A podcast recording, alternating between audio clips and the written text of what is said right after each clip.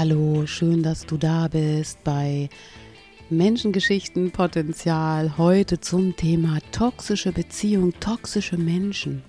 Was bedeutet das für uns, für mich, für dich, mit einem toxischen Menschen in einer Beziehung zu sein, umzugehen, einem toxischen Menschen? Wenn dich das Thema interessiert und du mehr erfahren möchtest, du Licht und Heilung erfahren möchtest, dann hör dir jetzt meine Gedanken dazu an und lass dich inspirieren. Ich freue mich, wenn du kommentierst, dein Like da lässt und wenn du mehr hören möchtest, dann hinterlass dein Abo. Ich freue mich.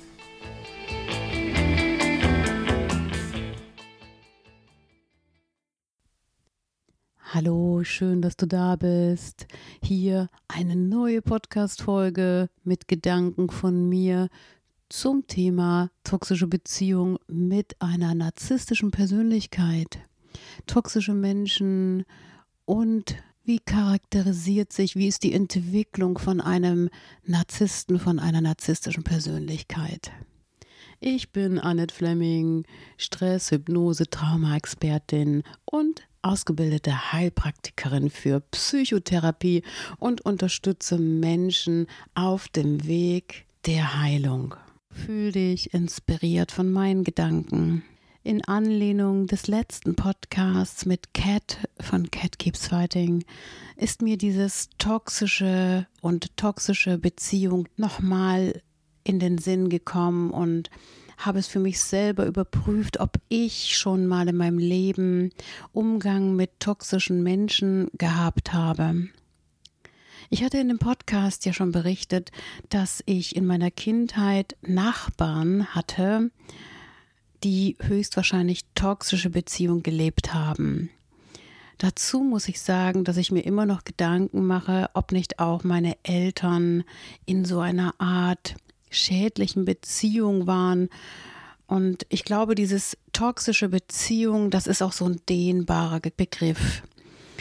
Toxisch ist nämlich kein Fachbegriff, es ist so ein moderner Begriff und toxische Menschen oder toxische Beziehungen meint im medizinischen Kontext, dass sich in diesen Beziehungen eine Persönlichkeit befindet, die narzisstische Züge an sich hat, also eine narzisstische Persönlichkeit hat. Und im psychiatrischen gesehen, also aus der Psychiatrie her, sind das narzisstische Persönlichkeitsstörungen. Die narzisstische Persönlichkeitsstörung ist gelistet nach ICD-10, aber es gibt dort natürlich auch in der Persönlichkeit und in den Persönlichkeitsmerkmalen Abstufungen. Wir haben die Narzissten, die in der Extreme wirken, aber sind auch schwache Züge von Narzissmus in jedem von uns vorhanden, wirken allerdings nicht krankhaft in Beziehung oder wirken sich nicht krankhaft auf unsere Psyche aus oder auf andere Menschen. Heute in meinem Selbstgespräch geht es um den klassischen Narzissten. Narzisstische Prägungen entstehen vor allem durch eine unsichere Bindung mit den Bezugspersonen. Narzissmus im weitesten Sinne umgangssprachlich bedeutet Selbstverliebtheit und Selbstbewunderung. Das heißt, Narzissmus ist eine Bindungsstörung. Und wir gehen davon aus, dass traumatische Erfahrungen in der Kindheit Menschen zu Narzissten geprägt hat. In der Kindheit erlebt das Kind Defizite. All die Erfahrungen nisten sich in der Psyche des Kindes ein und formen seine Persönlichkeit. Seit Jahren beobachten jetzt schon Experten die zunehmenden Defizite der Kinder. Es wird auch von einem wachsenden Egoismus der Schützlinge gesprochen, von Übergewichtigkeit und Ungelenkigkeit.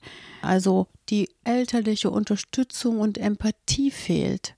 Und das führt später zu einer narzisstischen Persönlichkeit, zu auch sehr unangemessenen Strategien und die emotionale Regulierung ist gehemmt und es führt auch zur Beeinträchtigung des Selbst, des Ich-Konzepts.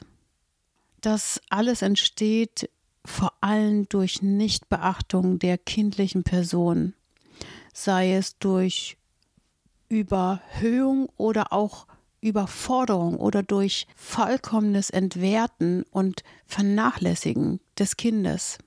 Es entsteht beim Kind das Gefühl, alleine zu sein, weil niemand da ist und es nicht unterstützt wird und keiner auf ihn reagiert und eingeht. Im Heranwachsen oder dann später im Erwachsenenalter kommt es dann zu Wutausbrüchen oder Zorn und Zurückweisung. Das Kind wurde nicht gesehen, nicht verstanden, nicht ernst genommen. Und es konnte nicht gespiegelt werden durch die Umwelt. Es wurde komplett alleine gelassen und musste gegenkompensieren. Für die Entwicklung ist es wichtig, dass das Kind eine Spiegelung durch die Umwelt bekommt. Das heißt, es muss gesehen werden, verstanden werden und ernst genommen werden, damit es die Gefühle, die eigene erlebte Welt durch das Erleben des Gegenübers gespiegelt bekommt. Bekommt das Kind dies nicht, muss es gegenregulieren dem Narzissten fehlt die Empathie und man geht davon aus, dass diesen Kindern oder diesen Jugendlichen, die sich später zum Narzissten entwickelt haben, diese Empathie gefehlt hat, die Bindung gefehlt hat und man nennt das auch ein Entwicklungstrauma. Daraus entstehen Bindungsstörungen. Diese Bindungsstörungen nennen wir in unserem Fall in diesen toxischen Beziehungen narzisstische Persönlichkeiten. Ich möchte hier in den Gedanken, die ich nach draußen gebe, nicht pauschalisieren. Das Persönlichkeitsbild eines Narzissten ist so komplex und pauschal lassen sich toxische Beziehungen auch nicht definieren, denn jeder Mensch empfindet Grenzen anders. Dennoch gibt es einige Marker, an denen du dich orientieren kannst, ob du in einer toxischen Beziehung bist. Kommen wir zu den Eigenschaften, die ein Narzisst lebt. Der Narzisst an sich ist extrem selbstbezogen, er hat ein übertriebenes Bedürfnis nach Macht und Aufmerksamkeit. Er ist unfähig, das eigene Verhalten zu reflektieren. Er manipuliert oder auch sie im weiblichen Fall. Es wird mit Liebesentzug, mit Vermeidung gedroht und und er überschreibt das eigentliche geringe Selbstwertgefühl mit Dominanz und Bestrafung. Es finden Projektionen und Schuldzuweisungen statt. Und diese Züge führen dazu, dass der Narzisst die Bindung aufrechterhält. Das heißt, der Narzisst lebt von diesen Machtspielen, der Narzisst lebt von dieser Selbstbezogenheit und er braucht dafür ein empathisches Gegenüber, welches da mitspielt. Das heißt, eine narzisstische Persönlichkeit braucht immer ein Gegenüber, der mitspielt, der an der Stelle auch in der Bindung ein Defizit mit sich bringt. Das heißt, jede Beziehung, die toxisch ist, hat einen Anteil, der dominiert oder den narzisstischen Anteil ausmacht. Und es gibt den anderen Teil, der mitspielt. Meistens ist es ein Empath, ein Mensch, der sensibel ist, der sehr gefühlsbetont ist. Von diesen gefühlsbetonten Anteilen lebt der Narzisst, weil er diese Gefühle nicht in sich hat, die der Empath oder der sensible Gegenüber hat. Und er möchte aus dem Grund eben gegenüber diese Anteile zerstören weil er sie selber nicht leben kann. Es ist eine Projektion seiner Unfähigkeit. Und natürlich gibt es bei dem Narzissten auch verschiedene Typen und es gibt natürlich auch in der Täter-Opfer-Rolle kann sich das auch abwechseln, so dass es auch toxische Beziehungen gibt, wo der eine narzisstische und empathische Anteile hat und das Gegenüber auch, so dass diese Beziehung im Wechsel diese toxischen Anteile sich hin und her schiebt. Toxische Menschen haben einen enormen Einfluss auf das Leben des Gegenübers. In toxischen Beziehungen ist es nicht einfach, den Alltag zu leben. Toxische Beziehungen bestimmen den Alltag, sie bestimmen die Gedanken und sie blockieren die Gefühlswelt des Empathen. Natürlich kriselt es in jeder Beziehung, aber wichtig ist, bei dieser Beziehung, bei der toxischen Beziehung darauf zu achten, wann es diese manipulierenden Züge hat, wo ein Gegenüber enorm leidet. Und das muss jeder selbst in seinen Beziehungen überprüfen. Und oft haben sich toxische Beziehungen schon so weit in der Leitspirale nach unten bewegt, dass der leidende Anteil gar nicht mehr aus dieser Beziehung herausfindet. Das heißt, er hört die mahnenden Stimmen oder die sorgvollen Stimmen aus der Umgebung nicht. Meistens schottet sich der Mensch auch ab und er kommt zu guter Letzt gar nicht mehr aus diesen Beziehungen raus. Am Anfang entsteht eine unglaubliche Magie in diesen Liebesbeziehungen. Also es herrscht eine wahnsinnige Anziehungskraft zwischen diesen zwei Menschen, diesen Empathen und diesen Menschen, der diese narzisstischen Züge hat. Das heißt, es gibt dort dieses Schmetterlingsrauschgefühl und es gibt eine wahnsinnige sexuelle Magie und auch die Spannung zwischen diesen zwei Menschen ist riesengroß, sodass am Anfang übersehen wird, was eigentlich das Gegenüber für ein Mensch ist, wer das Gegenüber eigentlich ist. Diese Magie und dieser Taumel, in dem sich die beiden Menschen befinden, ist so groß, dass beide gar nicht aufmerksam sind für diesen Aspekt der Krankhaftigkeit im Gegenüber. Einen Narzissten zu erkennen, ist gar nicht so schwer, es sei denn, man sitzt wirklich fest in der Beziehung und hat dieses Gefühl von Abhängigkeit und lebt diese Abhängigkeit in einer Art von Trance. Das ist sehr traurig und diesen Menschen erfahren einen Riesenschock oder sie gehen durch einen Tiefpunkt in ihrem Leben, sodass sie sich selber mit sehr, sehr großen Schmerzen und mit sehr großer Kraftaufwendung dort befreien können. Narzissten gibt es überall, in unseren Familien, in Beziehungen, in unseren Jobs. Und auch in der Politik sehen wir, dass es große Diktatoren gibt, die narzisstische Züge haben. Was noch wichtig ist, über Narzissten zu sagen, ist, dass ein Narzisst kein Ich-Gefühl hat. Das heißt, er sucht sich ein Gegenüber mit einem Ich-Gefühl und in der Projektion versucht er das Ich-Gefühl im Gegenüber zu zerstören. Das heißt, alles, was das Gegenüber fühlt, spürt, sagt, aufmerksam macht, macht der Narzisst kaputt. Er bekämpft sein Gegenüber und das so subtil, dass am Anfang einer Beziehung diese Dynamik schwer durchschaubar ist. Viele Menschen, die in toxischen Beziehungen sind, wachen sehr spät erst auf, weil diese Dynamik, dieser Reiz halt anhält und dieses Giftige, dieses Schädliche vom Narzissten sehr subtil in diese Beziehung gestreut wird. Der Narzisst ist fähig, so subtil zu arbeiten, dass das Gegenüber das, was der Narzisst sagt, sogar glaubt. Das sind meistens sehr subtile Andeutungen von einem Menschen, der in sich keine Empathie für sein Gegenüber hat und sein Gegenüber auch nicht liebt. In Wahrheit ist aber, dass wenn ein Narzisst sagt, ich liebe dich, die Persönlichkeitsstörung ist, die versucht, durch Schuld und Scham das Gegenüber dazu zu bringen, zu tun, was er oder sie möchte.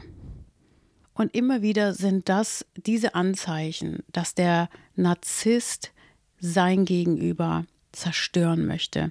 Mit diesen subtilen Andeutungen möchte der Narzisst sein Gegenüber peu à peu in die Abhängigkeit bringen und immer unterwürfiger und kleiner machen wenn in toxischen Beziehungen auch noch Alkohol und Drogenmissbrauch dazu kommen, ist es natürlich eine noch schädlichere Wirkung. Dann gibt es noch mehr Streit, noch mehr Manipulation, noch mehr Co-Abhängigkeit, noch mehr Diffusität und noch mehr exzessive, ausartende Eskapaden, die sehr schädlich für beide Seiten sind. Aber der Empath, der, der sensibler ist in der Beziehung, wird auch da wieder mehr leiden. Ein Aspekt, der nicht zu unterschätzen ist, ist, wenn Kinder im Spiel sind. Kinder in toxischen Beziehungen leiden. Kinder, die in toxischen Beziehungen geboren werden, regulieren dagegen. Sie wollen retten. Kinder, die in toxischen Beziehungen das Ausmaß dieser Verletzung mitbekommen, und da sind Kinder sehr feinfühlig, ziehen sich in sich zurück, werden depressiv oder steuern mit Aggressivität in ihrem Umkreis, in Schule oder in Freundesbeziehungen dagegen. Sie kompensieren durch Störungen, Symptome und werden sogar krank. Und das ist das Ausmaß, was toxische Beziehungen nehmen kann. Und es leiden nicht nur die Kinder, es leiden ganze Familien und das Umfeld wird mitgenommen. In toxischen Beziehungen findet physischer und insbesondere psychischer Missbrauch statt. Dieses findet in Form von herabwürdigen Verhaltensweisen statt. Diese Kränkung und diese Ignoranz und die Beleidigung und vor allen Dingen diese Verkehrung der Tatsachen. Eine narzisstische Persönlichkeit wird zu seinem Gegenüber sagen, du bist krank, du bist nicht normal.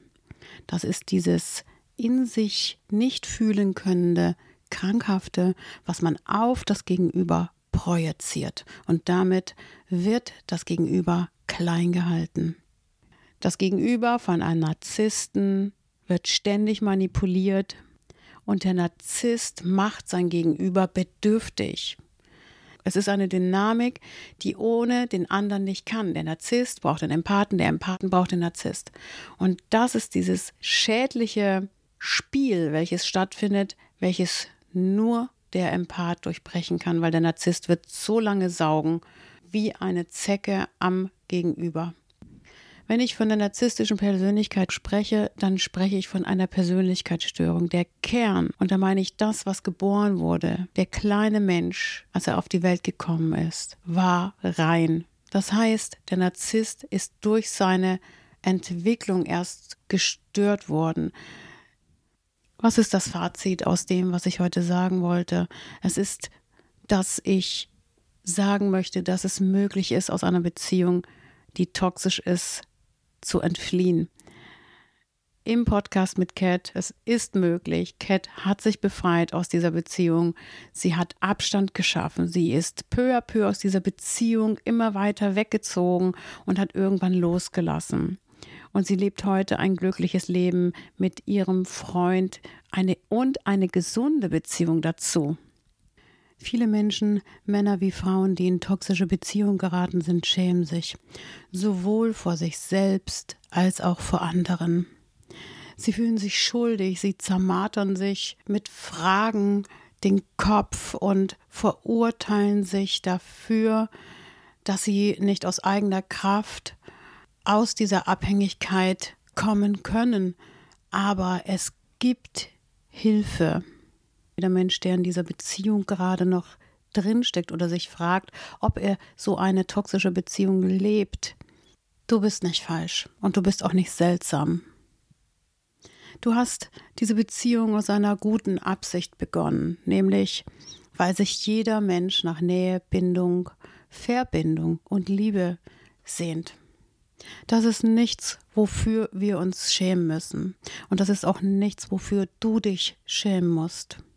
Wichtig ist, dass du das Schweigen brichst. Geh zunächst zu Menschen, die du magst, wo du Vertrauen hast. Geh zu deiner Familie, geh zu Freunden, Therapeuten, Coaches, Selbsthilfegruppen oder geh mit Menschen ins Gespräch, die Ähnliches erfahren haben. Sind die ersten Schritte erst einmal getan, dann ist das schon die halbe Miete und du wirst peu à peu aus dieser Beziehung finden. Wenn ein Mensch in einer toxischen Beziehung leidet, dann sind die Glaubenssätze gebrochen und die haben gelitten. Und Sätze wie ich kann nichts, ich bin nichts, ich bin so wertlos, ich mache alles falsch und ich bin es nicht wert, geliebt zu werden geh daran und vertraue dich einen Menschen an, der das hören mag, wie du dich fühlst, der es akzeptiert, dass du gerade dort bist, wo du bist. Und es wird Zeit, neue Glaubenssätze aufzustellen über die alten Glaubenssätze im Hier und Jetzt zu entlarven, weil sie sind nicht deine Glaubenssätze. Sie sind angetriggert worden von dieser toxischen Beziehung. Und sie sind wieder nach oben gekommen, weil du mit diesen Glaubenssätzen in die Resonanz gegangen bist durch diese schädliche Beziehung. Aber du darfst diese Glaubenssätze entmachten und sie aus deinem System werfen und sie zu anderen Glaubenssätzen entwickeln. Ich bin wertlos. Dem gegenüber steht der Glaubenssatz, ich bin es wert. Und du bist es alle Male wert, eine andere Art von Beziehung zu leben. Und du bist es allemal wert, dich aus dieser Beziehung zu befreien und eine andere Beziehung zu leben. Es ist nicht deine Angelegenheit, toxische Menschen zu entgiften. Wichtig ist, den Anteil in dir zu heilen, der mit ihm in Resonanz geht. Du bist es wert, frei zu sein. In dem Sinne, sei gut zu dir selbst. Bis demnächst. Ich freue mich, wenn du kommentierst, dein Like da lässt. Und wenn du mehr hören möchtest, dann hinterlass dein Abo kostenlos. Ich freue mich.